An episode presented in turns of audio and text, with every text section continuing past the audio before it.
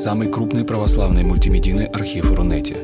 Лекции, выступления, фильмы, аудиокниги и книги для чтения на электронных устройствах в свободном доступе для всех. Заходите. Предания.ру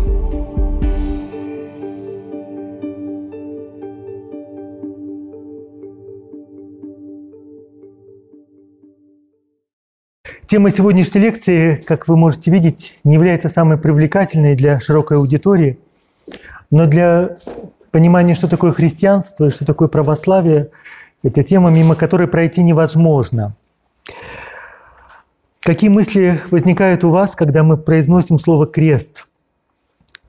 Э, первое, может быть, что приходит на ум, это изображение какого-то орудия казни и пыток, которое использовалось в древности – для кого-то крест – это драгоценность или украшение, такой маленький золотой крестик на языческой шее. Потом крест – это, конечно, геометрический знак, математический знак. Наверняка вы встречаете распятие в музеях или в храмах, которые своей красотой и гармонией вас привлекают. Другие, наоборот, вызывают чувство отвращения и страха. И наверняка каждый из нас встречает в жизни много людей, у которых само упоминание о кресте просто вызывает очень жесткое неприятие в силу разных причин. Но крест никогда никого не оставляет равнодушным, безучастным, нейтральным. Он либо вызывает приятие, либо отвержение. Когда священник идет на улице с наперстным крестом, то можно видеть, насколько по-разному реагируют люди, но редко кто оставляет крест незамеченным. И сегодня крест остается знаком пререкания, преткновения, кто-то за, кто-то против. Иногда один и тот же человек в разные моменты своей жизни испытывает то отвращение, то, наоборот, приятие. И очень важно, что линия водораздела проходит не только между верующими и неверующими, между своими и чужими, но внутри людей проходит линия водораздела, и э, к этой теме мы будем возвращаться несколько раз, что является, может быть, совсем необычным – Линия водораздела, крест, рассекает нас внутри, в глубине каждого из нас. И сегодня, когда спорят, можно ли носить женщинам паранжу, бурки или там какие-то другие головные уборы, связанные с принадлежностью к исламу, мы можем видеть, что нетерпимость к кресту не менее велика и значительная, и проблем не меньше. В прошлые времена крест был в школах, в судах, во всех общественных зданиях. Это наследие той эпохи, когда Россия была православной империей, Европа была христианским миром, и развитие культуры, цивилизации было неразрывно связано с деятельностью и жизнью церкви. Но сегодня мы живем в совершенно другую историческую эпоху. Больше нет государственного христианства. И Евангелие сегодня проповедуется или проживается совершенно в новых условиях, в новой ситуации – плохо это или хорошо, это отдельный разговор. Но очень важно понимать, что мы живем сейчас в совершенно новое время, и с этим нужно как-то считаться. И, наконец, есть расхожее выражение «нести свой крест». Или, например, я очень часто слышу в церковной среде «с креста не сходят, с креста снимают». И э, все это прекрасно. Во всем этом, конечно, заявлена проблематика муки и страданий – иногда бессмысленных страданий, но тем не менее эти выражения как будто оказываются и утешительными, ободряющими. Хотя постороннего человека чаще всего они просто отталкивают, потому что он не понимает, о чем идет речь, просто какой-то фанатизм. Итак, с чего нужно начать разговор о кресте? Вообще, э, все, что касается креста, это огромная поэма или энциклопедия, и очень трудно решить, с чего же начать. Можно начать с каких-то общечеловеческих рассуждений, крест во всех религиях, в Древнем Египте, в эзотеризме, повсюду. Крест э, в различных культурах. Но мне хочется пойти по пути, по которому идет Священное Писание. Для него источником рассуждения, точкой отсчета всегда является само Писание. В Новом Завете, в Евангелии о кресте говорится именно опираясь и исходя ссылаясь на другие места Писания, и тогда разговор как-то начинается очень органично и вписывается в нужную канву. Я хотел бы начать с самого, на первый взгляд, простого и увлекательного. Что означает выражение «нести свой крест»? По своим личным предпочтениям я всегда люблю обращаться к Евангелию от Иоанна и к апостолу Павла, потому что э, в их писаниях мы находим голос какого-то первохристианства, который, может быть, не настолько отчетливо слышен в других трех Евангелиях. Он просто преподается и звучит иначе. И уж тем более он почти не узнаваем э, в современном православном быту. Итак, обратимся к Евангелию от Иоанна для того, чтобы спросить у евангелиста Иоанна, а что означало для его поколения это выражение «нести свой крест». Это выражение встречается у трех евангелистов. Как раз у Матфея, Марка и Луки есть это выражение. Кто хочет стать моим учеником, кто хочет следовать за мной, пусть отвержется себя, отречется себя, возьмет крест свой и идет за мной. Но, как ни странно, у Иоанна этого выражения нет. Это очень интересное явление. Э, ответа на этот вопрос у меня нет, но я подозреваю, что Иоанн написал свое Евангелие самым последним, но информацию он черпает из первых рук, из каких-то первоисточников, и поэтому в чем-то он более точен и более аутентичен. Он ближе к первоисточникам. И у него это выражение встречается совершенно в другом контексте и сформулировано иначе. Э, вот этот знаменитый эпизод, изображение справа – это знаменитая фреска из э, христианского храма в Дурас Европа. Это совершенно изумительное открытие археологии, где можно видеть христианский храм, синагогу и храм Бога Митры, пристроенных друг к другу Э, в единый такой архитектурный комплекс, и их расписывал, вероятно, один и тот же мастер. По крайней мере, перекликаются сюжеты, и это э, позволяет пролить новый свет на историю древнего христианства. Вот э, что-то едва различимое справа – исцеление расслабленного. И, и слева. А то, что справа – фреска, где вы это уже можете более внятно увидеть, более отчетливо. Итак, вы помните эту историю, я не буду ее подробно читать. Э, речь идет о человеке, который прикован к постели, он неподвижен, он бессилен, и по слову Христа он исцеляется. И эпизод заканчивается тем, что он несет свои носилки, свою постель сам и ходит. Э, и э, затем этот текст продолжается, и в нем поднимается вопрос, что означает нести свой крест именно применительно к смерти самого Христа.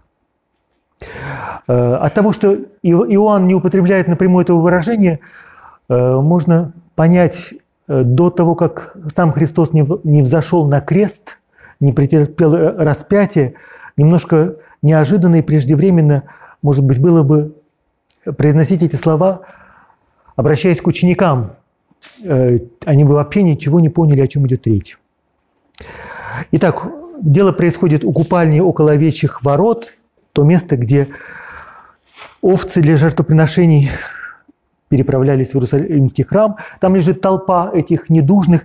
В греческом тексте употреблено слово «астеники», немощные, действительно бессильные, у кого астения самых разных форм.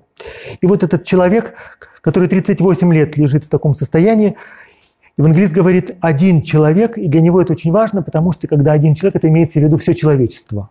Это не какой-то конкретный эпизод какой-то конкретного человека, это некий образ, который проливает свет на общую тайну э, того, что совершает Христос.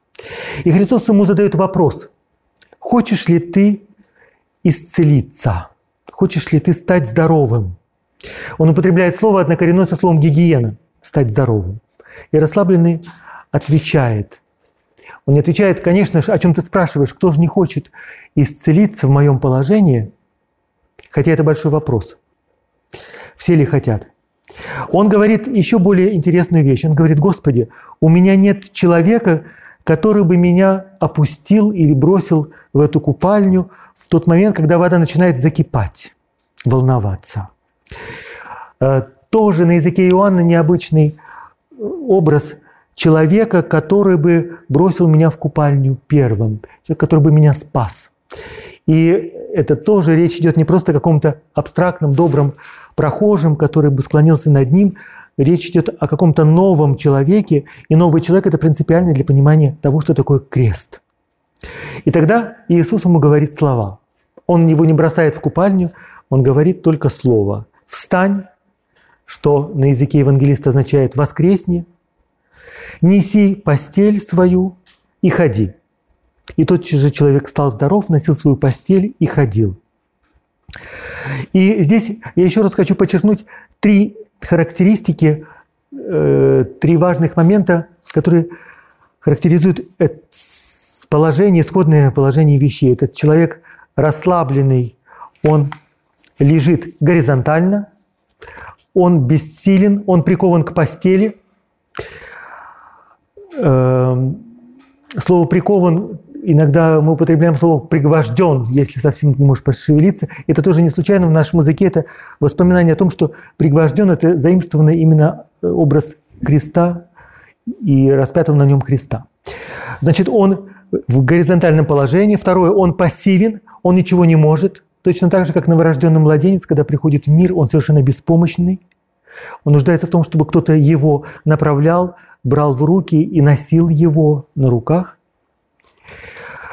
И, наконец, он неподвижен. И поэтому три ответа, которые э, произносит Христос, которые совершаются во всем этом действии, он встает на ноги, отрывается от постели, он раньше одр его носил, теперь он может взять на себя то, что было его орудием болезни и знаком его болезни. И, наконец, он начинает ходить. Глагол «ходить» в Священном Писании очень сильный глагол, как Авраам ходит перед Богом. Это состояние человека живого и воскресшего. Точно так же, как «встать» – это означает воскреснуть, взять на себя одр – это значит взять на себя какую-то ответственность, взвалить на себя ношу твоей жизни, не ждать, что кто-то тебя будет носить, но ты сам способен взять все в свои руки и, наконец, ходить уже в, в новом пространстве, в новом качестве, э, в свободе. И поэтому нет выражения «несите свой крест», но есть выражение «неси свой одр», которое, собственно, является синонимическим тому, о чем говорят синоптики. И крест в данном случае становится действительно в том числе и метафорой того, что было источником нашего, нашей болезни, нашей немощи, потому что в глазах Бога и на языке Бога то, что было немощью, станет источником силы. То, что было болезнью, станет исцелением. Что было смертью, станет воскресением. И э, вот такая удивительная симметрия. А если мы обратимся к синоптикам, то мы увидим те же самые три элемента, потому что отречься от себя – это означает перестать быть в состоянии младенца, в том числе и в духовном, психологическом плане, когда ты все ждешь извне, поэтому отречься от себя, перестать зацикливаться и думать только о себе, нести свой крест, а ходить, замечательно у синоптиков, образ ходить вслед за Христом или ходить вместе с Ним. В любом случае, это образ пути, и замечательно, что имеется всегда, всегда в виду образ человека воскресшего, который идет вслед за воскресшим Христом. И уже в новом качестве и в, новом, в новой жизни. И тогда э, это выражение обретает свое первозданное звучание. И в чем же урок? Урок в том, что нести свой крест совсем не означает э, искать страдания. Их не нужно искать, потому что мы уже от рождения оказываемся в теле, которое знает, что такое болезнь, оно смертно мы оказываемся уже в пространстве умирания, увядания и смерти. Поэтому здесь ничего искать не нужно, мы уже в этой реальности. Но нести свой крест – это означает ее свободно принять и принять на себя ответственность вот за эту реальность, которую важно воспринимать не пассивно, не просто довольствоваться существованием в каком-то страдательном залоге, довольствоваться своим страданием, а акцент ставится на воскреснуть и ходить. Воскреснуть, нести и идти вперед. Эм. И очень важно еще раз, что в данном случае слова Христа – это зов какой-то новой и обновленной жизни, это приглашение воскреснуть. Почему я сказал, что не всякий больной сразу скажет, да, я хочу исцелиться? Потому что в жизни мы очень часто встречаем людей, которым выгодно быть слабыми, немощными, для того, чтобы их жалели, для того, чтобы им помогали, чтобы их носили на руках. И здесь вот как раз э, это какая-то глубинная греховность или немощь, нежелание сказать Богу «Аминь», когда Он тебе говорит «Встань, бери и иди», а тебя, требуется только одно – «Аминь». И что здесь еще очень важно, э, видна характеристика, что такое Слово Божие, что такое Слово Христа.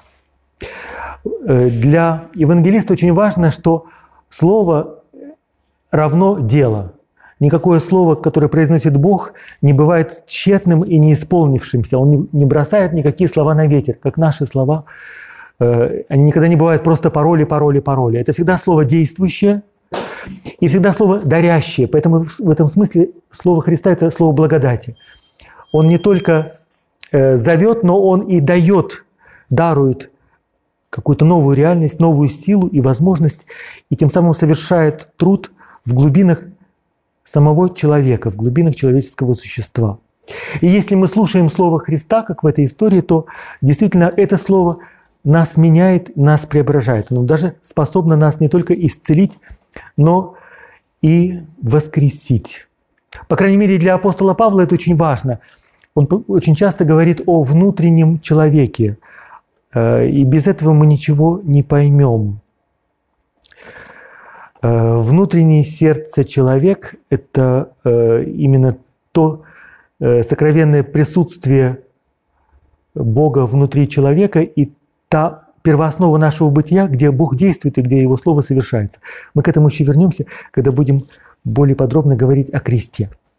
Но в любом случае, как уже здесь, мы видим, что евангелисты и Священное Писание говорит на языке символов, которые, с одной стороны, требуют определенной свободы, э, потому что если мы начинаем читать Евангелие и уже зная по своему православному быту, что такое нести свой крест, и что такое смирение, и что такое послушание, э, то понятно, что Евангелие навсегда окажется закрытой книгой. Мы не свободны, у нас в голове очень много клише, которые нам мешают видеть Евангелие как реальность. Поэтому нужна определенная свобода, но вместе с тем нужна определенная осмотрительность и осторожность, потому что символ – это такая удивительная вещь.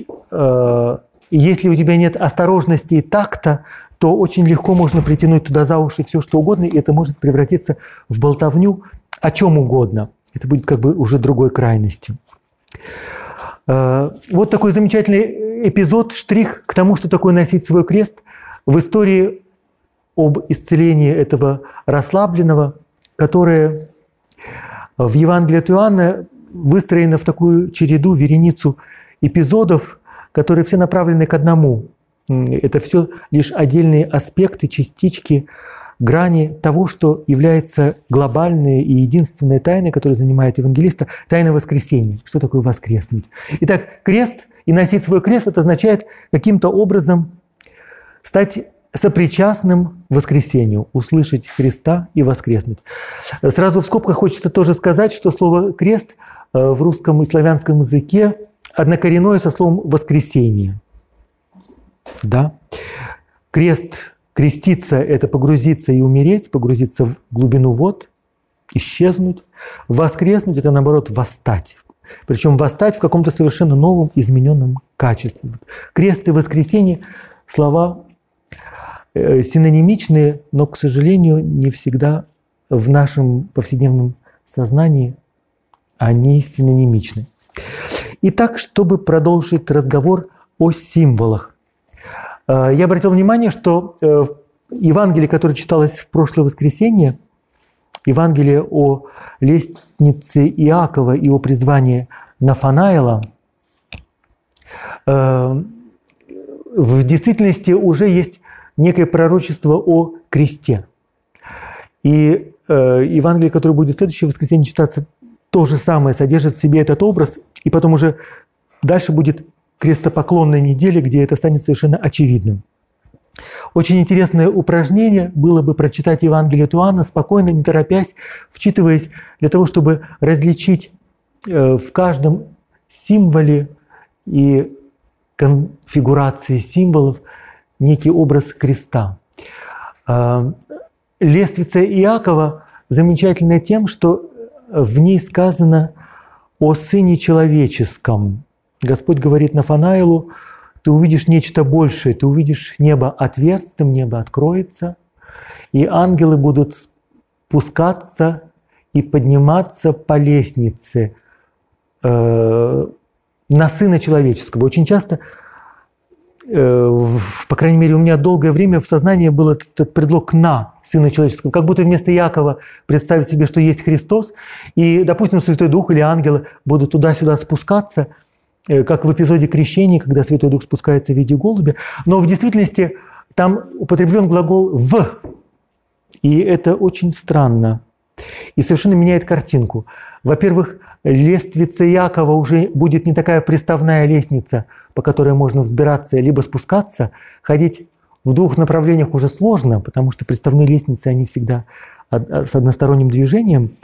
Но в действительности эта лестница как зигурат, как Вавилонская башня и древние зигураты. Это вот такая башня винтовидная, по которой действительно можно подниматься к небу. И э, в эпизоде с башни, наоборот, Господь спускается по этой лестнице, по этой башне, для того, чтобы посмотреть, чем же там занимается мятежное человечество. Поэтому в этом эпизоде э, грандиозное видение, то, что Сын Человеческий предстает в виде вот этого зигурата, колоссальной башни, по которому ангелы спускаются, поднимаются. И другая очень важная деталь, которая тоже долгое время для меня была неочевидной, вдруг стала очевидной. Евангелист не говорит сначала спускаются или поднимаются, а потом другое действие. Они, он говорит, в той мере, в какой спускаются, еще более поднимаются. То есть э, совершенно другая какая-то картина, но в логике евангелиста Иоанна она совершенно понятна. Чем глубже человек, чем глубже Иисус спускается в преисподнюю, в ад, в смерть, тем он ближе к Отцу, и тем он ближе к нам. Вот. Поэтому просто пока э, примите это на веру, как некий, некую информацию для размышления. Э, подниматься и спускаться – это не туда-сюда, но это э, чем больше, тем еще больше. И следующий образ, который употребляет евангелист Иоанн для, когда э, хочет раскрыть тайну креста, это медный змей. Эпизод с медным змеем – это одна из самых головокружительных сцен в Священном Писании Ветхого Завета, а в устах Христа в Евангелии Иоанна, Иоанна вообще обретает какое-то умопомрачительное звучание. Это знаменитые э, более-менее изображения – в центре это крест на горе Нево, где э, Моисей был взят на небо. Поэтому это э, со святой земли крест с изображением медного змея. Каким примерно его мог воздвигнуть Моисей? Да, э, постдиктум к предыдущему эпизоду лестницы, вот этот зигурат, как и здесь, мы видим, это образ некоего древка, или какого-то шеста, который водружен вертикально в землю. Поэтому лестница – это башня, которая стоит на земле, и поэтому э, первоначальный образ, что такое крест, это прежде всего некий кол, древко, которое вставлено в землю вертикально. Это очень важно.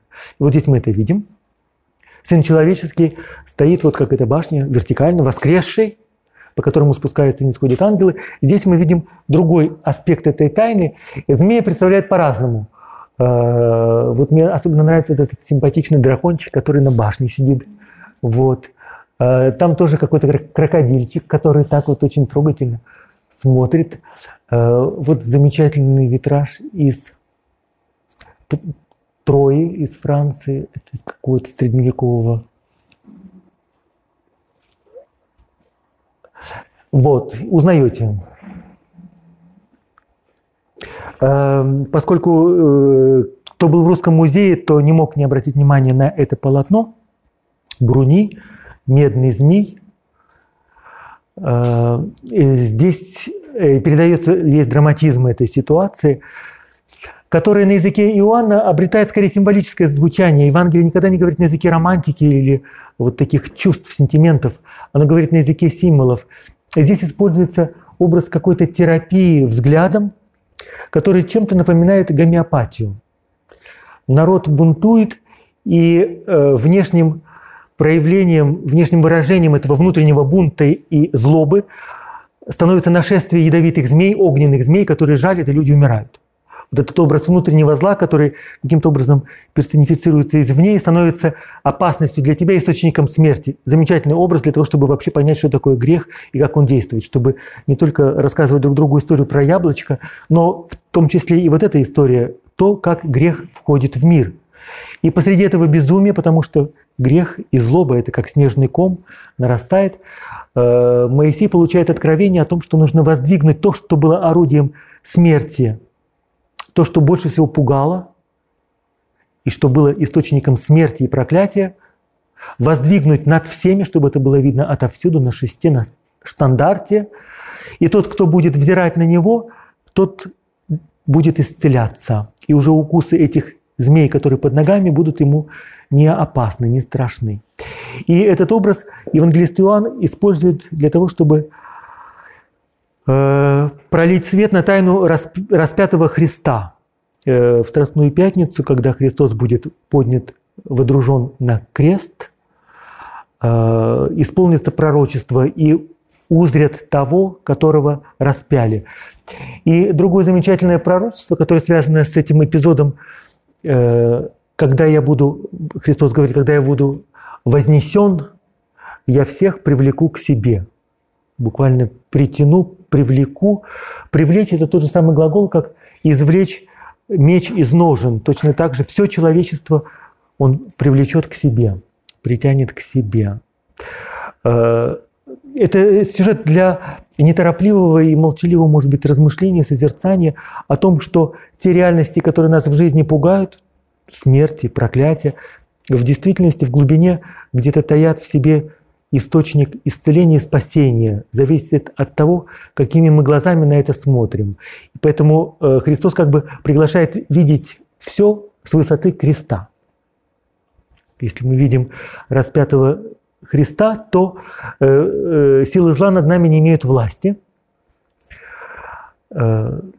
И опять же вы видите, как в этой лестнице, чем глубже Христос спускается в в ад, чем э, большему позору и поруганию он предается, потому что э, быть вознесенным на крест – это не просто позорно, это исключительно отвратительно, и это знак проклятия, потому что сказано «проклят всякий, висящий на древе». Но то, что в глазах людей проклятие, в действительности у Иоанна это час славы. И вот это чем больше, тем больше, вот эта логика и вообще видение Иоанна, оно совершенно потрясающее. И поэтому очень важная деталь, связанная с крестом у Иоанна. Мы привыкли думать, что Страстная Пятница – это вот один день, воскресенье – это будет несколько дней спустя, воскресенье, Пасхи, э, Вознесение Христа будет еще через 40 дней, неспослание Святого Духа будет еще через 10 дней на Пятидесятницу. Поэтому все разнесено э, во времени. Для Иоанна все собрано в одном мгновении э, в тот момент, когда Христос вознесен на кресте. Очень важно, что для Иоанна и э, смерть Христа, и воскресение происходит одновременно. Христос воскресает на кресте что нам кажется непривычным, но очень важно это иметь в виду. Более того, это момент его вознесения, потому что он возносится к Отцу именно в этот момент. И более того, с высоты креста евангелист Иоанн так описывает смерть Христа, что это становится неспосланием Святого Духа на учеников и на все человечество. Поэтому Пятидесятница тоже совершается в этот момент. Это только в Евангелии от Иоанна так, это совершенно потрясающе. Вот на этом изображении мы можем видеть то, как э, резьбе по слоновой кости э, миниатюры X века страсти Христа изображены как его восшествие на царский трон Вознесения. И поэтому э, разумно, что долгое время, до XII века, как минимум, Христа изображали в царских одеждах. на кресте. Это было нормальным восприятием того, что есть крест и что есть распятый Христос. И лишь позже э, все будет меняться, да. Для того, чтобы э, перейти к следующей странице и по-новому, чтобы заиграли образы, которые мы видим в Евангелии и от, и от Иоанна, я хочу вас познакомить с тем, как описывается крест в Одах Соломона. Оды Соломона – это такой памятник э, первого века, э, извините, второго века, э, середины второго века, но он принадлежит тому поколению, которые были первыми читателями Евангелия от Иоанны. Поэтому автор остается неизвестным, но он воспринимает мир и тайну Христа именно так же, как его воспринимает евангелист Иоанн. Это очень близко. Эти Оды до нас дошли в переводе на сирийский язык. И, разумеется, они написаны не собственноручно Соломоном, но они написаны под его покровительством, потому что Соломон – это образ э, сына премудрости и друга премудрости. Поэтому и речь идет о... Так. Э, э, Последняя из этих от, 42 вот, извините, 42 ода начинается такими словами. «Распростер я руки и приблизился к Господу, ибо распростерты руки мои – суть знак Его». Слово «знак» очень важное, потому что по-гречески слово «семейн» одновременно означает «знак», как семиотика, наука о знаках, но в Евангелии оно всегда употребляется как знак с большой буквы, и это крест. Поэтому мои распростертые руки – его знак, знак креста. Распростертые руки мои – суть вертикальный крест. Э, именно, э, может быть, крест не как привычный э, для нас четвероконечный крест, но именно вот этот древко, этот штандарт, установленный вертикальный. Поднявшийся на стезе праведного, на пути праведникова, вдруг возникает крест. Это образ Христа, который совершает свой путь, и в какой-то момент на его пути возникает крест, на котором он будет распят. Да? Поэтому...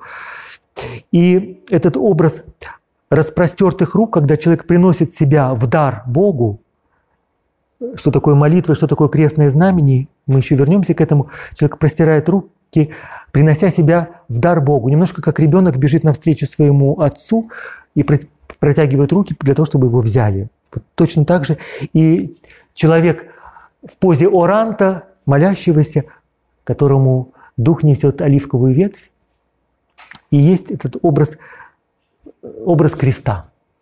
Э, потом мы это увидим в раннехристианском искусстве очень важно, что первым изображением креста было непривычное для нас распятие, а были именно эти древние образы молящихся людей оранты, образ людей с воздетыми руками. Надеюсь, вы узнали в этой оранте уже крест. Практически дословно это повторяется в 27-й оде. «Простер я руки свои и осветил Господа моего». Очень интересно. «Простер руки и осветил Господа моего», то есть произносит слова «да светится имя Твое». Уже здесь э, так вот намеком присутствует молитва «Отче наш». «Я осветил Господа моего». «Ибо простирание рук моих, воздеяние, широко раскинутые объятия, знак Его, а пространство мое – вертикальный крест». В других переводах «честное древо», но в любом случае крестовоздвижение – это вот есть воздвижение, э, одновременно восхваление, но и водружение креста. Вертикальный крест. Аллилуйя. Э, мне здесь нравится слово «пространство». С ним большие проблемы, потому что мы этого уже не понимаем, что это такое. Но я вам сразу скажу, задам вектор мысли, когда мы осеняем себя крестным знаменем и говорим во имя Отца, имя и Сына и Святого Духа, во имя, то употребляется именно глагол в, что означает не от имени, не от лица кого-то, как от лица руководства поздравляют юбилей, юбиляров, но именно внутри. И поэтому э, этот образ креста на самом деле это воскресшего Христа, это мое внутреннее пространство, в котором я каким-то образом оказываюсь. И здесь заявлена очень важная тема. Э, когда мы осеняем себя крестным знаменем, э, если спросить у людей, почему они это делают, то можно получить очень широкий спектр ответов. Некоторые по привычке. Я сам по себе знаю, что если ходишь в храм слишком часто, например, первая седмица поста, и э, крестное знамение совершаешь слишком часто, то потом уже инстинктивно ты выходишь из транспорта, как у тебя уже инстинкт, выходя из помещения, перекреститься. Ну, кто-то это делает механически, вот. кто-то делает э, украдкой, кто-то делает на показ. Есть люди, которые это делают очень пафосно для того, чтобы кого-то поставить на место таким образом. Вот. Э, самые разные спектры. Но зачем э, совершает крестное знамение автор этих поэм и вообще как бы верующий человек, просто верующий человек? И здесь следует употребить слово «конфигурация» конфигурация. Если хотите, конфигурация как в компьютере, но некая конфигурация, мы сообразуемся, потому что крест – это некая фигура, некий образ, и положение нашего тела – это не мы повторяем с положением своего тела, мы воспроизводим фигуру креста, образ креста, и тем самым внутренне соединяемся с Богом. В наше внутреннее «я», это пространство, внутренний человек Павла, он расширяется до размеров Вселенной – Э, поэтому э, крест как раз распростертый, раскрытый объятие – это как вектор. Он указывает направление, но не имеет границы. Поэтому э, крест – это именно знак таких широких объятий, которые в себя включают все. Поэтому обнимают всю Вселенную. Поэтому, когда говорится крест – хранитель всей Вселенной, то вот имеется в виду это вселенское измерение, вселенская открытость Христа. Он распростерт, он развернут, он раскрыт по широте и высоте до бесконечности. И это точно то же самое выражает собой молящийся человек в образе Аранты. Из другого, из другой оды, 26-я предыдущая ода. Как крылья горлицы над птенцами и клювы птенцов к их клювам, но уста к устам, так крылья духа над моим сердцем. Там дальше он говорит, наслаждается и ликует мое сердце, словно младенец, взыгравший в утробе своей матери. Это цитата из Псалма. «Я уверовал и обрел покой, ибо верен тот, в кого я поверил». Да? Э, опять же, это, что испытывает человек, осеняющий себя крестом в позе аранта? Он чувствует это дыхание Святого Духа, который в его сердце, как горлица. Да? Горлица нас возвращает к книге «Бытия». Это тот дух, который витает над лицом бездны, и мир начинает быть. И это космогонический образ очень важен. Мы дальше увидим это. Но я хотел спросить у вас, а кто же певец, кто же автор всего этого? И э, можно сделать некое предположение, э, читая вот начало этой 26-й оды. «Излил я хвалу Господа, ибо я Он сам». Значит, можно предположить, что... А, давайте сначала эту цитату. Сейчас он ликует. Ликует. Кто автор? Кто запишет оды Господни? Кто сумеет прочесть их? То есть кто напишет, кто прочитает? Или кто проходит искус жизни? Э, действительно, жизнь – это вот некое искусство и некая борьба, которую нужно победить и пройти ее до конца. Поэтому крест – это образ победы, но это образ именно искуса. Или кто покоится на Всевышнем, это как э, голубь, Дух Святой покоится над крестом над Христом э, на берегах Иордана, также покоится на Всевышнем, чтобы говорить Его устами, говорить устами Всевышнего. Кто истолкует чудеса Господни? Вот кто? И э, можно догадаться, что э, это сам Христос, Сын Человеческий, да? через которого ангелы будут спускаться и подниматься на небо, и небо и земля будут в единстве и в общении. Поэтому и сделал я хвалу Господу, ибо я Он сам – вот что выражает жест Аранты. Я зачитаю святую оду его, ибо сердце мое с ним или в нем. ибо арфа его в руке моей, и не утихнут оды покоя его, желаю я возвать к нему всем сердцем моим, желаю я восхвалять и возвышать его всеми чреслами моими. Очень важен этот образ, члены тела, суставы, э, все, что в нас смертное и что рассыпается, оно обретает свое единство. И это как раз тоже образ креста. Крест – это то, что соединяет воедино все разрозненное. «Ибо от востока до запада пребывает хвала Его, а также с юга на север простирается благодарение Его». Смотрите, здесь дальше будет очень интересный образ. Восток, запад, юг, север, хвала, благодарение в совершенстве Его, а дальше с высоты и с вершины. Получается крест, э, думаете, четырехконечный? Сколько? Сколько? 3D сколько должно быть концов у такого креста? Да, вот он такой, такой крест. Сейчас еще, вот интереснее, Гауда, Гауди. Так, эм, сейчас. Э, так, и вот этот поближе этот крест Гауди, шестиконечный, действительно э, в христианском искусстве используют этот образ для того, чтобы показать вот эту вселенскую многомерность Христа. Он обнимает все. Не только четыре э, координаты, но и небо, и землю. Вот. И это тоже замечательный образ, то, что называется крестом Святой Троицы, Заграда Фамилия в Барселоне, наверху Святой Дух. Э, иллюстрация к тому, что в момент распятия Христос посылает свое дыхание, придает свой дух. Это и есть Пятидесятница, которая совершается в тот момент.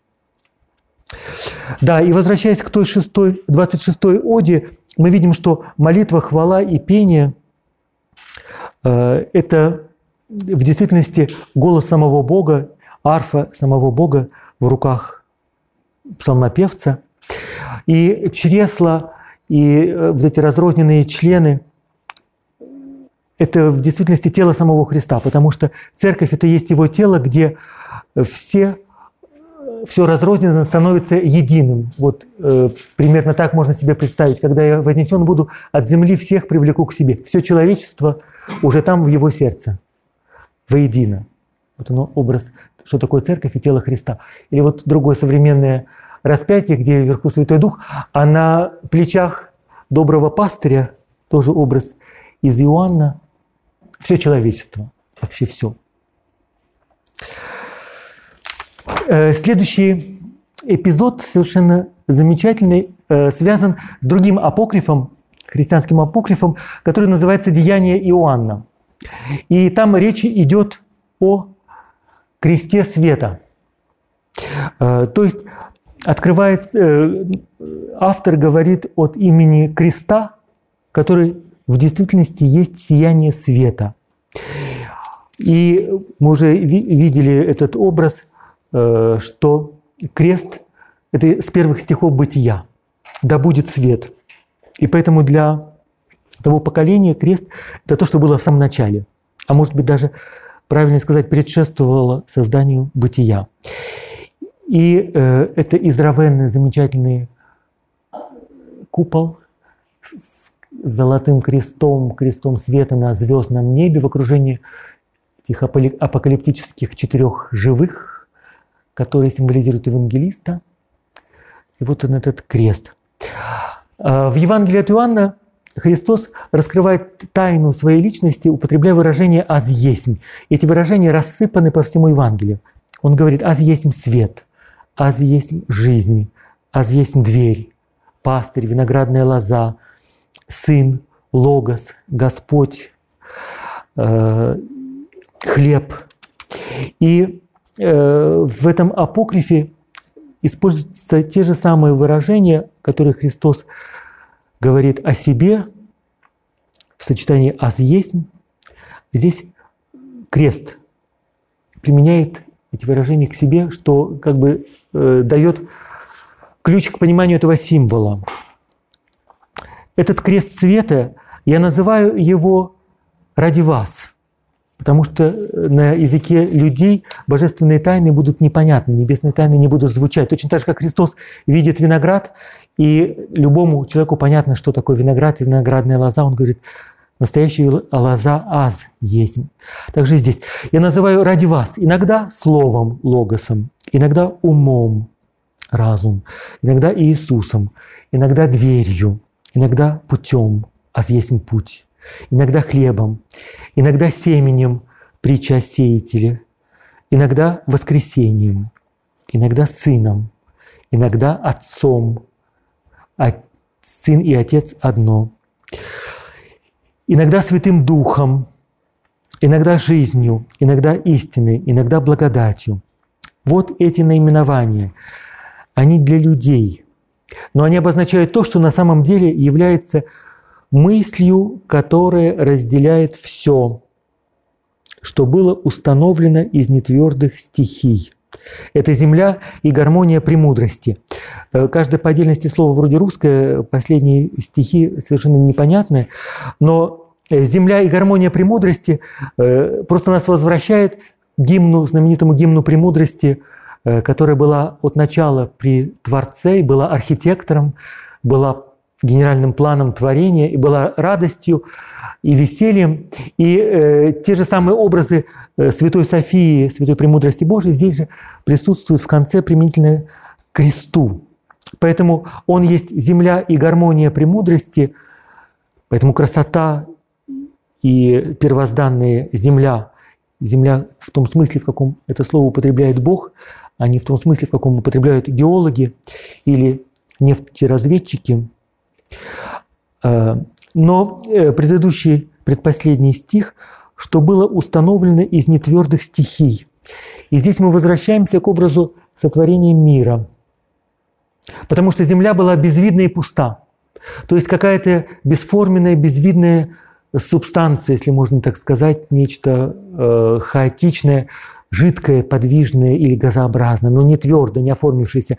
Но крест – это то, что все, что было бесформенным и таким нечетким, вдруг делает так, что оно обретает форму, оно обретает консистентность. И поэтому здесь этот образ утвердил, то есть э, все обретает свои четкие очертания, и мир начинает быть.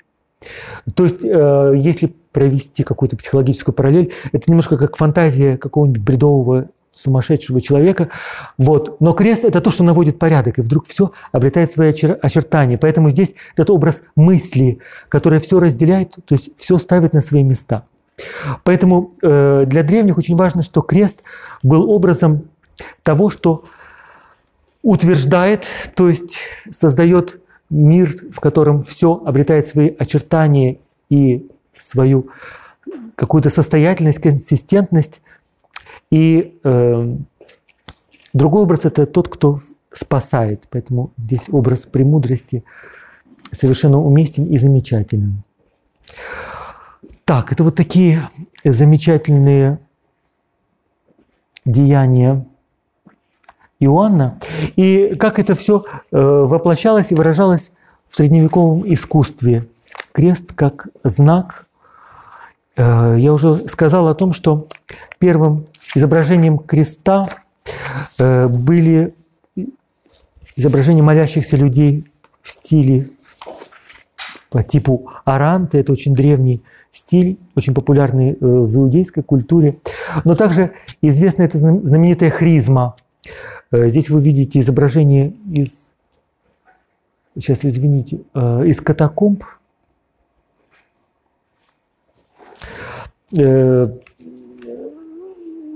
первые две буквы имени Христа. Но уже сама первая буква, она по своим очертаниям очень напоминала крест, э, в том числе крест апостола Андрея Первозванного, косой крест. Когда эти две начальные буквы имени Христа, то они получили название хризмы, как некая анаграмма имени Христа, но одновременно хризма – это и помазание, потому что Христос – это помазанник, это знак помазания. И одновременно это как, если хотите, шестоконечный крест, поэтому космический крест. И об этом очень подробно пишет Климент Александрийский в Стромотах. А, но об этом сейчас нет времени говорить. А, вот другие изображения из катакомб. Очень часто крест изображают в виде граффити, в таком э, замаскированном, прикровенном виде граффити, вот в виде якоря между двумя рыбками. Но в действительности ясно угадывается намек на крест, и прежде всего на его вертикаль, потому что крест прежде всего вертикаль. Э, внизу кораблик, тоже мачта – это крест вертикальный. Еще другой замечательный образ – крест в виде мотыги.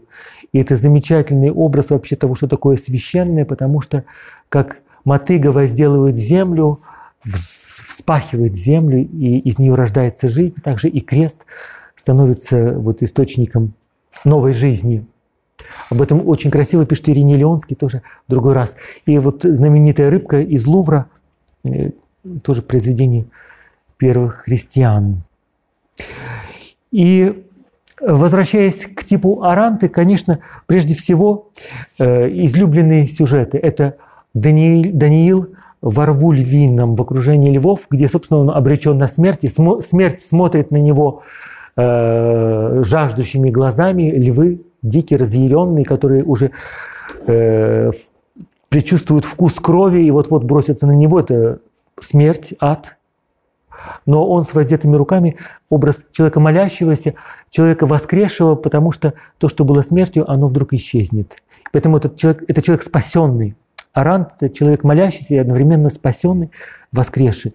Другой замечательный образ – это три отрока в огненной пищи, тоже из катакомб – в, этой же, в этом же образе Аранта, потому что они э, внутри Бога, поэтому внешний огонь им не опасен. Замечательный образ Ноя в ковчеге, тоже Аранта. И этот образ голуби с масличной ветвью, который мы видели в другом месте, и в одах Соломона. И здесь же тоже излюбленный образ – это образ Сюзанны, которая была э, приговорена к смерти, но тем не менее Несмотря на вынесенный приговор старцами, она была спасена. Другой образ спасения – это, конечно, Иона. И тоже в образе Аранты, видите, какой он счастливый. Вот из пасти такого симпатичного коня-горбунка э, выпрыгивает образ воскресшего и спасенного человека, нового человека. Другой мой замечательный любимый сюжет из церкви в городе Гауда. Иона выходит из раскрытой пасти акулы или кого-то, какого-то морского чудовища. На самом деле он выходит из гроба, да, как воскресший Христос, но на самом деле это гроб. Поэтому вот Иона – это другой, другой образ воскресшего. И действительно, евангелист Матфей говорит на языке Ионы, род лукавый, прелюбодейный ищет себе знамени, ищет чудес, но не будет никаких других знамений. Единственное знамение, которое дается, это знамение Ионы пророка. Как Иона пророк был в чреве кита три дня, так Сын Человеческий будет в сердце, в утробе земли внутри. И в третий день воскреснет. А, другой замечательный тип аранты мы видим э, на вратах храма Святой Сабины в Риме на Авентине – и здесь вы видите не только Аранта, не, э, Христос в центре, в позе Оранта, и, э, вероятно, э, оба разбойника тоже, поскольку они все равно распяты. И за спиной у Христа в виде архитектурного какого-то намека, пока еще тоже прикровенно изображен крест. Но это вот первое изображение распятия, которое не было, ни, ни в коем случае не было каким-то доларистическим, то есть э, распятие, которое ничего не внушает, кроме мысли о боли и страдании, и не вызывает у тебя почти физического отвращения. Это еще распятие, которое изображает Христа во славе. Со временем э, богословская мысль идет по линии развития анекдотов. Э, не поймите, что анекдот имеет только единственное значение, как в Советском Союзе, когда рассказывали про Брежнева или советскую власть, но слово анекдот – это прежде всего какая-то история, какая-то фабула, которая сама по себе законченная и оторванная. Что я хочу сказать? Если Евангелие от Иоанна читать как серию анекдотов, то есть эпизодов, которые каждый сам по себе и завершен, и никак не связан с единым целым, то вот мы, мы теряем картину. И очень скоро символы, потому что символ всегда дает какую-то общую картину. Символическое мышление, оно стремится к какой-то цельности и всеохватности.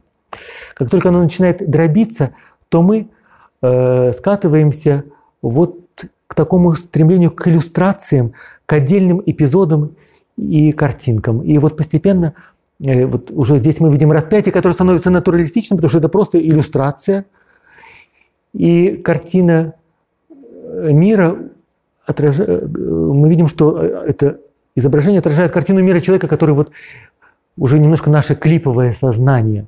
Потому что вот отдельно Христос, отдельно Иуда повесился. И э, особенно на Западе очень стремительно мысль идет, богословская мысль идет по, имени, по линии вот этой э, а, анекдотизации, предположим. И поэтому искусство перестает быть символическим. Э, появляется на смену иконе, приходит религиозная живопись что не хорошо, не плохо. Просто начинается совершенно новая история.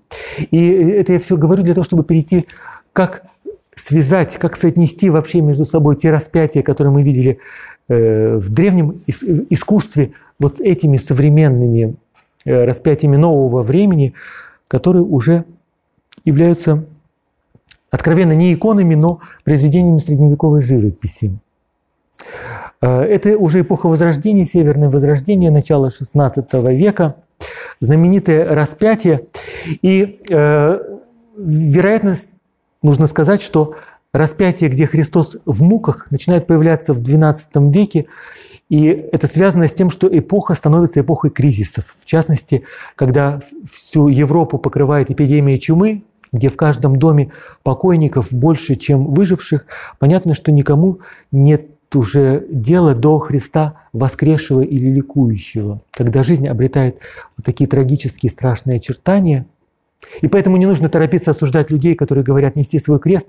И действительно, если у тебя жизнь тебя очень жестко бьет по спине, то это нужно нести, действительно нести свой крест. Также и здесь в эпоху великих сотрясений распятие тоже меняет свою форму. XVI век – это эпоха тоже э, страшных эпидемий. И церковь, страдания людей, которые мучаются от страшных болезней, пытается изобразить в муках в образе страдающего Христа. Тем самым как бы и по Евангелию это так и есть. В каждом страдающем страдает Христос. Поэтому, э, в принципе, здесь совершенно евангельская интуиция. Хотя нам это кажется очень странным. И поэтому монахи э, заказывают очень много алтарей и картин великим мастерам для того, чтобы изображать распятие. И вот одно из них, знаменитое распятие Матейса Грюневальда, начала XVI века, который сейчас хранится в музее в Кольмаре. И она тоже имеет свою историю. Его заказали монахи, которые ухаживали за очень э, тяжело больными людьми, которые э, умирали в страшных муках от язв. И поэтому художник изобразил Христа именно в такой же страшной агонии с симптомами той болезни, от которой умирают те люди, которые будут молиться перед этим распятием. Поэтому здесь как бы есть своя логика. Изенгемский алтарь Э, мы видим на нем распятого Христа, который страдает от тех мук. Имеется в виду, что человек, который молится, э, он видит в образе Христа те же самые недуги и болезни, и действительно Христос наши язвы, наши раны несет на себе. И э, в контексте своего времени это совершенно евангельское и адекватное прочтение того, что происходит с конкретными людьми. Э, просто чтобы сказать несколько слов, как воспринимать и как прочитывать вот такие изображения, которые нам кажутся сразу, это не православно, и поэтому ставим точку, а наоборот даже, может быть, скажем, что все это не духовно, а духовно только то, что у нас. На самом деле и в русское искусство тоже, в наши храмы тоже проникли такие распятия. Аналогично история 20 века настолько же катастрофична, что невозможно говорить после Первой мировой войны или после Шуах, э, Холокоста о э, распятии, которое уже будет восприниматься просто спокойно и в славе. Но мне все-таки хотелось бы вернуться опять к золотому веку христианства, э, древо, христ, древо крестное, которое в мысли отцов церкви и первых гимнографов воспринимается как древо жизни, райское древо, древо жизни, древо познания, э, и тоже центр Вселенной. Э, в ветвях которого покоятся птицы небесные. Понятно, что это блаженные души святых. Из него проистекают потоки воды живой, и лани приходят на, утолить жажду. Лани – это души людей, которые готовятся принять крещение. Крещение – это новая жизнь, это через крест, через соединение с воскресшим Христом мы соединимся с Его воскресшей жизнью. И вот это ликующее, замечательное видение космического креста, который есть древо жизни –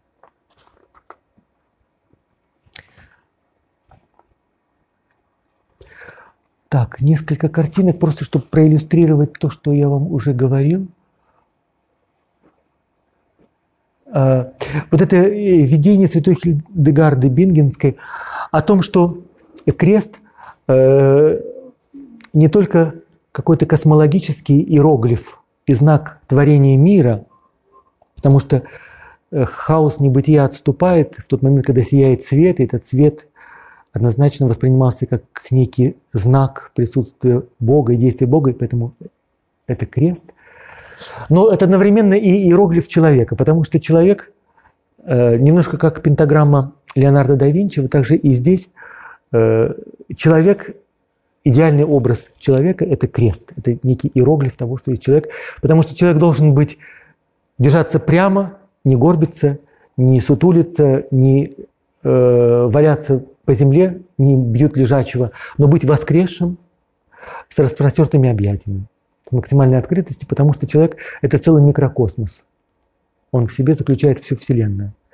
Э, сам этот образ, что крест – это знак того, что человек – это микрокосмос.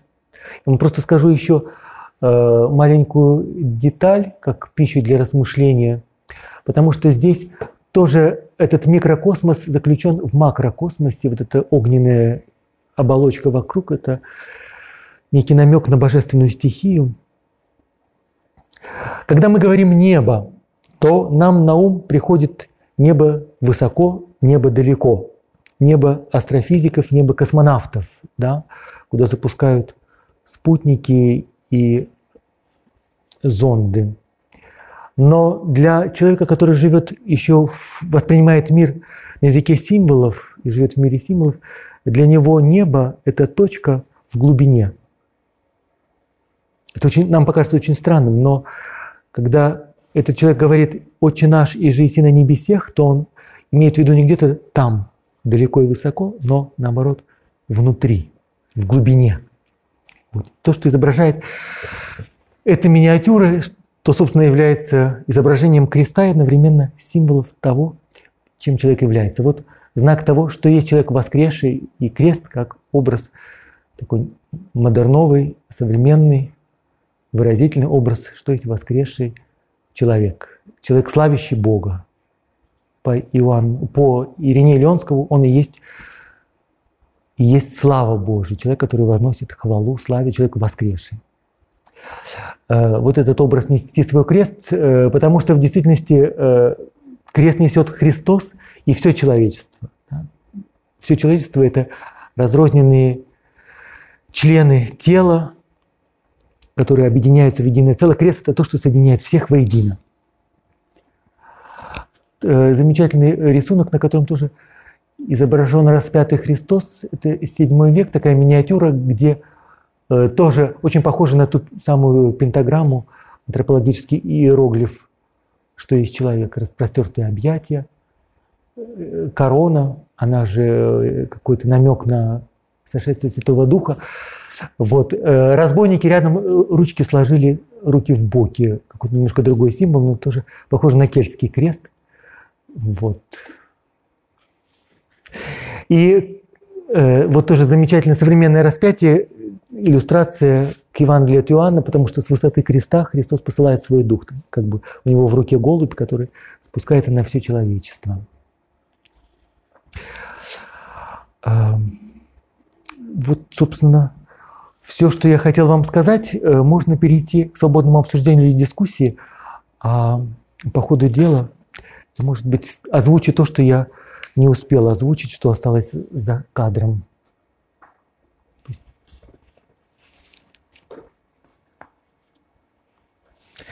Можно выдохнуть, вдохнуть. Может быть, что-то показалось неудобоваримым, что-то показалось неожиданно новым. Пожалуйста.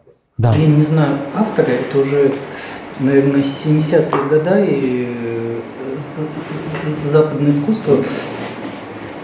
Э, крест, только вид сверху такой кубическое некое, не знаю, кубизм, но только 70-х годов. Угу. Вот эти вот символы, они входят в понятие креста, современные символы, которые крест и евангельскую историю рассматривают как некие культурные аспекты, ее как-то по-своему обыгрывают. Ну, во-первых, я бы хотел с осторожностью прибегать к такому к такому ходу мысли, если это не православно, значит, это не имеет права на существование. Э, современное искусство, которое мы можем видеть на Западе, и сейчас это появляется в России, христианское искусство, которое на языке абстрактного искусства, э, на языке других символов пытается выразить символы Христа и какие-то откровения, связанные с христианством, мне кажется, вполне имеет право на существование. И мне хочется прибегнуть к другой э, уловке, сказать, что невозможно сказать, что не является крестом. Вот точно так же, что есть Бог, или там доказывает существование бытия Бога. Э, а, извините, вы можете сказать, что им не является, потому что Бог есть все во всем. Точно так же и крест, как космический символ, э, он во всем. Тем более то, что внешне повторяет, хоть как-то повторяет его форму, напоминает нечто, что стоит вертикально. Вот, и это самое главное. А если этот автор не просто экспериментирует, а действительно у него это плод какой-то живой интуиции, вдохновения, то все это имеет право на существование. Я думаю, что говорит, говорит э, в восприятии зрителя, говорит тому, кто молится в присутствии таких изображений.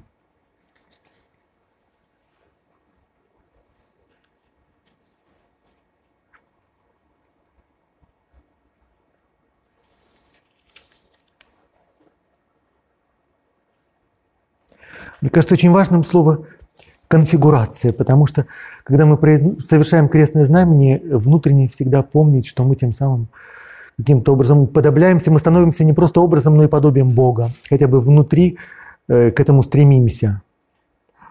Вот. И тогда из этого уже все становится следствием. Люди, которые просто используют крестное знамя, не зная, что оно обладает силой против нечистой силы для изгнания нечистой силы, для экзорцизма.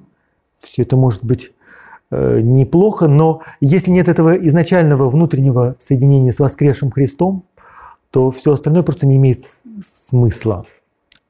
То, что апостол Павел говорит, облечься в нового человека, поэтому, когда мы совершаем крестное знамение, то мы тем самым как бы облекаемся в крест. Точно так же, как облечься, во Христа, облечься в нового человека, облечься в его новизну. Вот происходит эта такая конфигурация внутри нас. Мы признаем, что в глубине нас живет это семя э, воскресения, семя воскресшего Христа. Можно еще Пожалуйста. Не совсем понял, почему изначально крест не изображался крестом, и распятие не изображалось распятием, а изображалось именно как э, крест воз, воз, Да, да.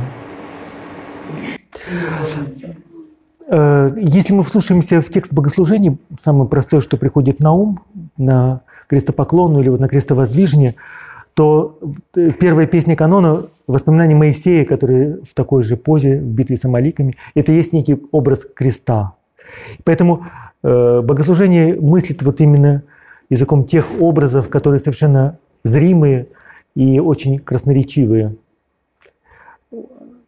Это не просто какой-то графический символ, а образ, который наполнен какой-то плотью и живительными соками. Символ – это не просто аллегория, символ – это именно живой живой образ. Вот, поэтому от того, что сначала Христиане пользуются тем, что пользуются все вокруг. Э, рядом в Дурас Европа будет синагога, где будут похожие образы. Вот они же перекочевали к христианам. Спасибо. Если нет вопросов, есть? На что вы говорили, какого это Что? На Авентине, на, на холме на Авентинском, это? Э, я бы сказал, что это пятый век. Я сейчас не помню. Четвертый, четвертый век. Э, одно дело до нас сохранилось и дошло. Вот. А может быть, что-то археологи откроют, что перевернет наши нынешние представления? Почему же все-таки в сознании многих людей нести свой крест как негативный аспект? Получается, что все-таки это неправильно? Нет, я не хочу сказать, что это неправильно. Э, я думаю, что речь идет о доминанте. Если человек к жизни относится, доминанта жизни – это муки, вот, и э, то это выражение в устах человека обретает вот такое звучание. К сожалению, это, мы чаще всего именно это и слышим, такое депрессивное звучание. А, но оно может иметь совершенно другое звучание, потому что в устах Христа оно бы звучало совершенно иначе. И в устах праведника, который э, воспринимает жизнь как то, что нужно принять как дар, нести, возделывать, и, но принимает другое звучание. Да. Да, вот ну, я, ну, э, ну, я немного, вот, возможно, дополню вот этот вопрос. А, ну, вот, а что вот значит, да, вот нести свой крест в основном, ну, в словах о Спасителе, кроме вот там терпения, см- э, смирения, вот вы, вы, вы сказали то, что жизнь это дар, а вот я слышал, э, слышал одного священника, который с этим как бы сам же как бы поспорил, то, что, э, ну, э, вспомнив то, что ну вот, ну, обращаясь к, э, к аудитории, он, сказал, а вот вы, э, ты читали, например, там, ну, репортажи военных ну, корреспондентов о, о войне, вы были в ожоговых центрах или в детских э, хосписах, то есть жизнь, ну, как бы, как бы, как бы какой же это дар, если жизнь она такая? Э, Жизнь это такое вот, ну, поле, на котором мы, мы, э, ну, мы обкатываемся э, на, э, на, э, на то, какие мы христиане, на то, вот, какими мы можем стать, можем быть, э, в какой степени мы, мы, мы, мы сможем стать похожими на Христа. Вот что значит нести крест и, стало быть, становиться его учеником, кроме вот терпения, смирения, да. И только ли этот образ нужно употреблять в, жи- в жизни, ведь э, э, Господь, например, ну вот в заповедях блаженств, там не только про смирение, про терпение, там еще и про, про и счастье, которые получают христиане. Ну, ну вот, обла- это, вот заповеди блаженств, да, они говорят, что блаженны вы, то есть, в общем-то, счастливы. И Да. уже, уже здесь и на земле, а не только на небесах, или, например, об- образ свадебного пира. Да, э, очень много заявлено сюжетов. Э, Сейчас мы все распутаем. Да-да, нет, потому что просто одновременно хочется поговорить обо всем более подробно. Начну с конца. Э, Это мой любимый сюжет. Блаженство, заповеди. Заповеди, но не в смысле приказ, а точно так же, как здесь э, при исцелении расслабленного слова Христа это как некая заповедь, но как некое дающее слово, дарующее, дает силу. Поэтому блаженство – это заповеди не в смысле приказаний, потому что невозможно дать человеку задание и приказ во что бы то ни стало, э, чтобы на тебя подали донос или там, чтобы ты плакал. Не имеет смысла. Но э, это благословение в том смысле, что там, где слезы, скорбь, где что-то совершенно немыслимое, потому что Христос обращается с этими словами к людям, которых продадут в рабство, и которых, которых завтрашнего дня нет, которых нечего есть и, и так далее. Вот, и Он им дает силу, это слово, которое дает силу, и эта сила будет гораздо сильнее, чем все те несчастья и беды, которые наполняют их жизнь. Вот. Это как некое обетование, которое никогда не обманет. Поэтому блаженство, они в том, потому и истинные, и подлинные, что это именно как некое благословение и зов. Возьми свою жизнь, то, что есть, иди за мной. И тогда э, то, что было источником страха, смерти и муки, станет для тебя источником благословения. Вот. Искусственно проделать этот путь невозможно. Это тебе дано, либо не дано. Э, и возвращаясь к проповедникам, которые вот такие вещи говорят, э, я ни с кем не вступаю в, в полемику, но я хочу сказать, что да, нет, нет, нет, нет, потому что это, во-первых, не имеет смысла, и э, тут, собственно, и не, нечего противопоставить. Вот, потому что, но именно так же работает масс-медиа. Что, что такое новости? Новости – это то, что тебя все время дергает и потирует. Да? Вот. И поэтому там про какие-нибудь кораблекрушения, крушение самолетов, э, теракты, там какие-нибудь э, жуткие вещи, вот, это будоражит воображение. Если э, в это, вместо этого по телевизору будет явление Христа народу или Нагорная проповедь, телевизор никто включать не будет. Проповедник в данном случае говорит вещи, на которые люди э, реагируют, это их будоражит. Вот.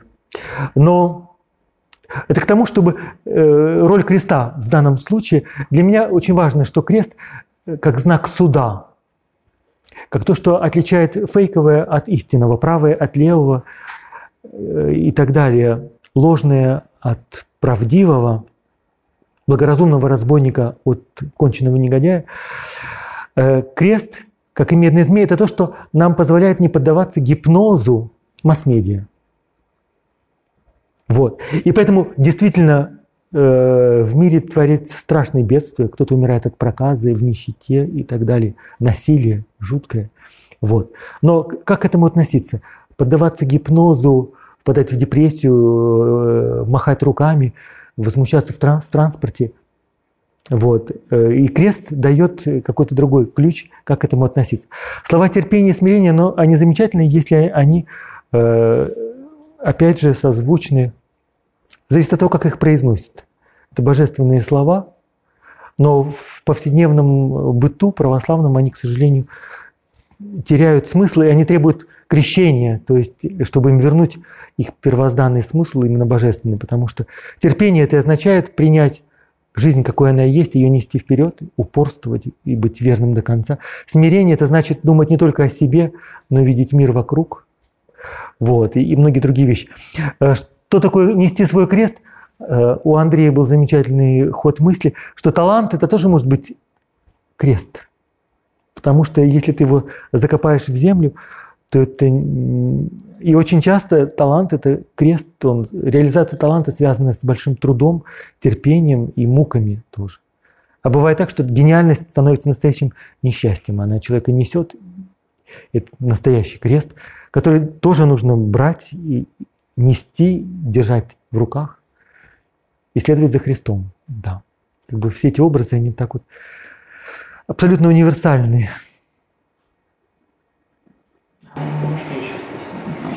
Пожалуйста. Ну, а э, кем дается крест, или мы его выбираем сам? Например, э, э, супруга Э, да, вот, ну, э, э, Ревека, которая, например, просит сына обмануть отца, при, прикинуться другим сыном и тем самым спросить благословение первенства. Или, например, вот борьба Якова с Богом, то есть, ну, это вот такой вот, да, ну, разрушает такой вот благостный Э, ну, православный или псевдоправославный образ смирения, когда Яков борется с Богом, то есть это, такое, ну, это вот, ну, это, ну, такая вот активная, э, дерзновенная позиция. То есть каждый человек тоже может там, ну, в любой момент, в главные моменты своей жизни сам, выбир, сам делать выборы, сам выбирать себе тот или иной крест. Да, замечательно. Э, на вопрос, кем и кто стоит, если мы не задаем вопрос, кто виноват и что делать, то есть вот мы в другой парадигме, то, а мы в парадигме блаженств, потому что ибо они утешатся, то есть их кто-то утешит, то всегда этот великий незнакомец, он остается великим незнакомцем, мы ничего не можем сказать о нем. Вот. И это именно тот же незнакомец, который сражается с, э, с Иаковом. И, кстати, в битве Иакова, что такое смирение? Это и есть упорствовать. И э, это образ одновременно и молитвы, и образ смирения. Потому что в случае Иакова э, свесить лапки, сдаться, это не было бы смирением. Это борьба. Настоящее смирение, оно дается в результате большой борьбы. Вот. Это как укращать тигра, но укращать внутреннего тигра. Смириться – это себя укротить. Стать кротким – это властвовать над своим каким-то животным началом. Да, э, поэтому великий незнакомец стоит и за Ревекой, иначе бы эта история не вошла. В любом случае, этот великий незнакомец абсолютно симпатизирует Иакову, и она только исполняет то благословение, которое должно было исполниться. Вот. Как часто в жизни бывает. Важно только научиться видеть, э, как это происходит в жизни, как он действует. Грань между смирением и, как вы говорите, свесить лапки? Между смирением и... Свесить лапки, опустить. А, нет, свесить лапки – это малодушие называется, это не называется смирением вообще. Но в нашем бытовом языке очень часто слова просто меняют свои значения, и поэтому э, здесь это беда со словами. Слова нужно э, воскрешать. Поэтому свесить лапки – это малодушие, вот. а смирение – это, это колоссальная сила. Поэтому употребляется слово «добродетель», в том смысле, что это сила, которая действует в тебе. И более того, это сила Святого Духа, которая действует, если речь идет о духовной жизни. Поэтому смирение – это сила, а все остальное – это малодушие, порог или недостаток, отсутствие такой силы. Если они визуально похожи, как же их отличить? Для этого, для этого нам дается разум. И, э, во-первых, мы разумом уже кое-что можем различать и видеть, а во-вторых, по плодам тоже всегда это видно. Если малодушие ведет просто к угасанию, распаду, деградации, это одно. А если... А если... Э, я не знаю, может быть, вы имеете в виду, допустим, женщину, у которой муж алкоголик, сын алкоголик, внуки наркоманы. Куда ей деваться? Вот. Э, и вот она несет этот крест. Э, понятно, если она это делает не с пафосом, но это требует колоссальной силы, чтобы не сойти с ума с такими людьми, чтобы не впасть в отчаяние. Вот. Поэтому она, естественно, такой человек точно не свесил лапки, если он выживает, еще и тянет на себе такую семью. Это знак колоссальной силы. Да. Извините, у вас вопрос был, да?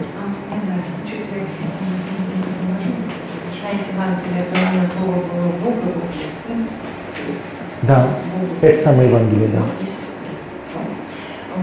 А крест, он был как бы одномоментно, ну как бы я не понимаю, что времени нет в Вселенной, но все-таки крест это не считается как тоже простой. И потом показали шестиконечность, то есть вы сказали четырехконечность, отображает всю Вселенную. Да, да, да, да. А шестиконечный там как бы... Он, наоборот, он как бы 3D, он еще и в объеме. Так у вас только два, одна плоскость. А так он еще, да. Да, да, да. И вот крест, он все-таки как вот он, э, ну, ну, как бы сказать, существовал одномоментно с крест это появился позже? Э, ну, о, о кресте есть предание, э, например, что тот крест, на котором был распят Христос на Голгофе, это вот есть тут райское древо жизни, которое, и там могила Адама, и вот какие-то э, различные предания о происхождении креста, в смысле вот физического, материального креста, креста, но э, все-таки, видите, крест – это некий символ который указывает на небесную тайну.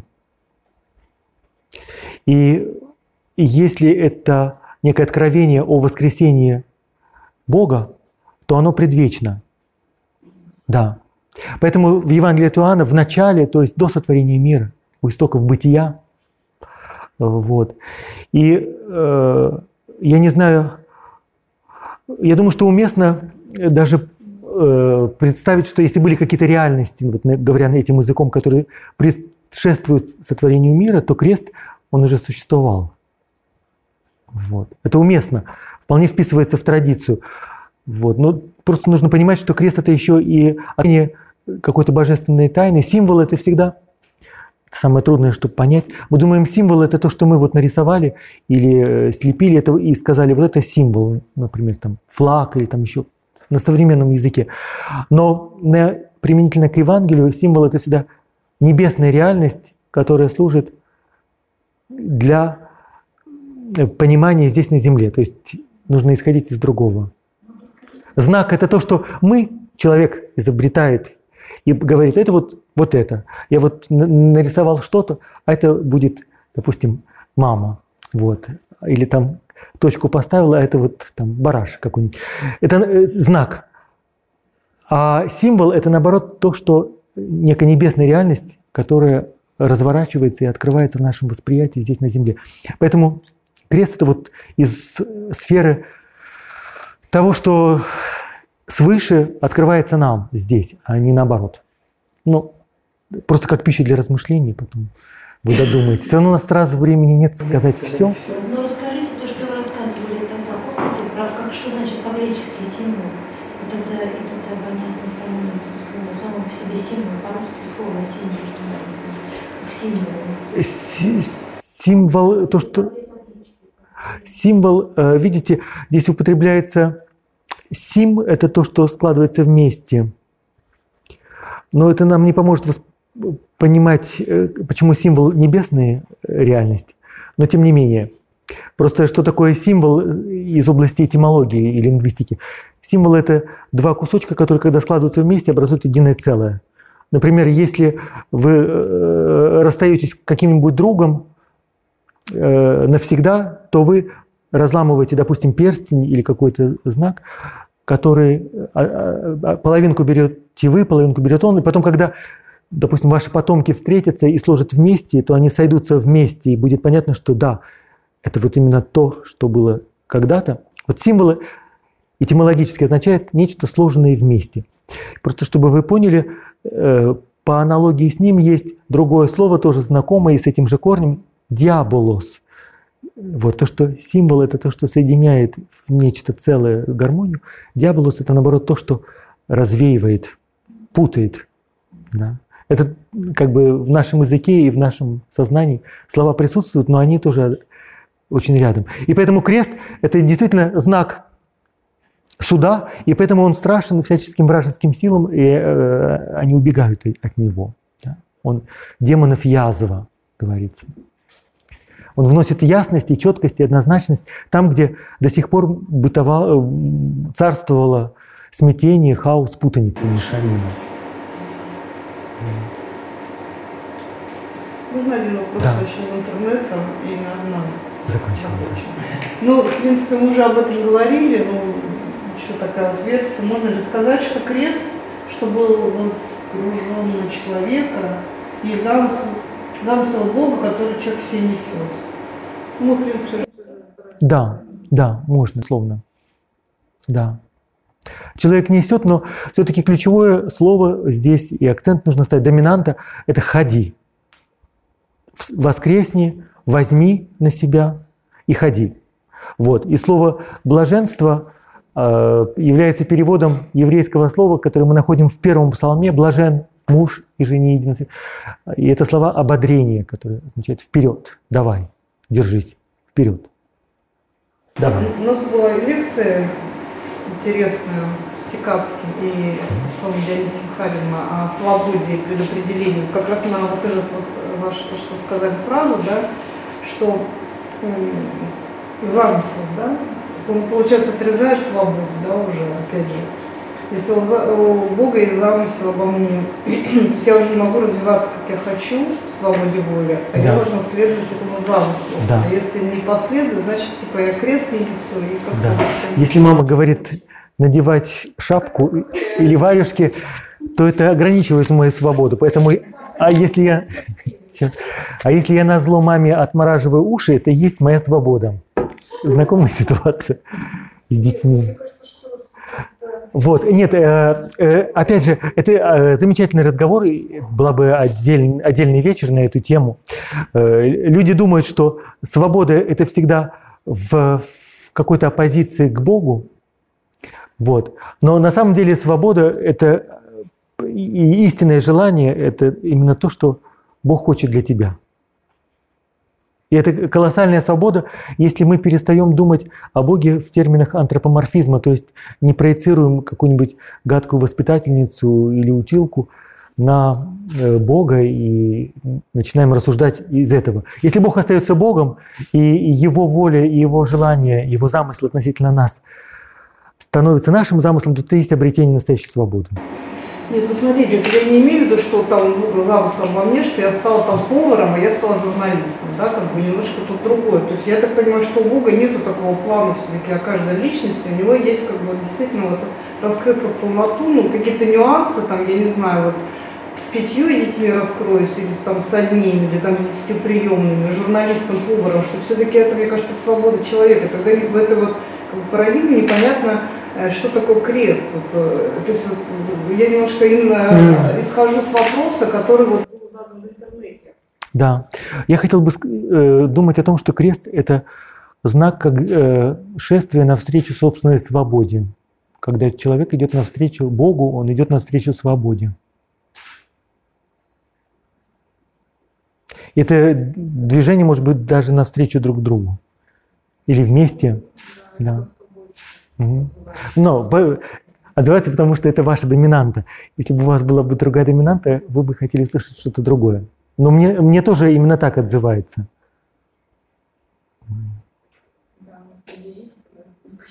Да. Да, да, да. Где истина? Истина внутри нас. Да, да. Видите, мы уже почти пишем продолжение к Одам Соломона. Очень мудро. Спасибо. Лекция проведена и записана по заказу православного мультимедийного портала «Предание.ру». Лекции, выступления, фильмы, аудиокниги и книги для чтения на электронных устройствах в свободном доступе для всех. Заходите. Предание.ру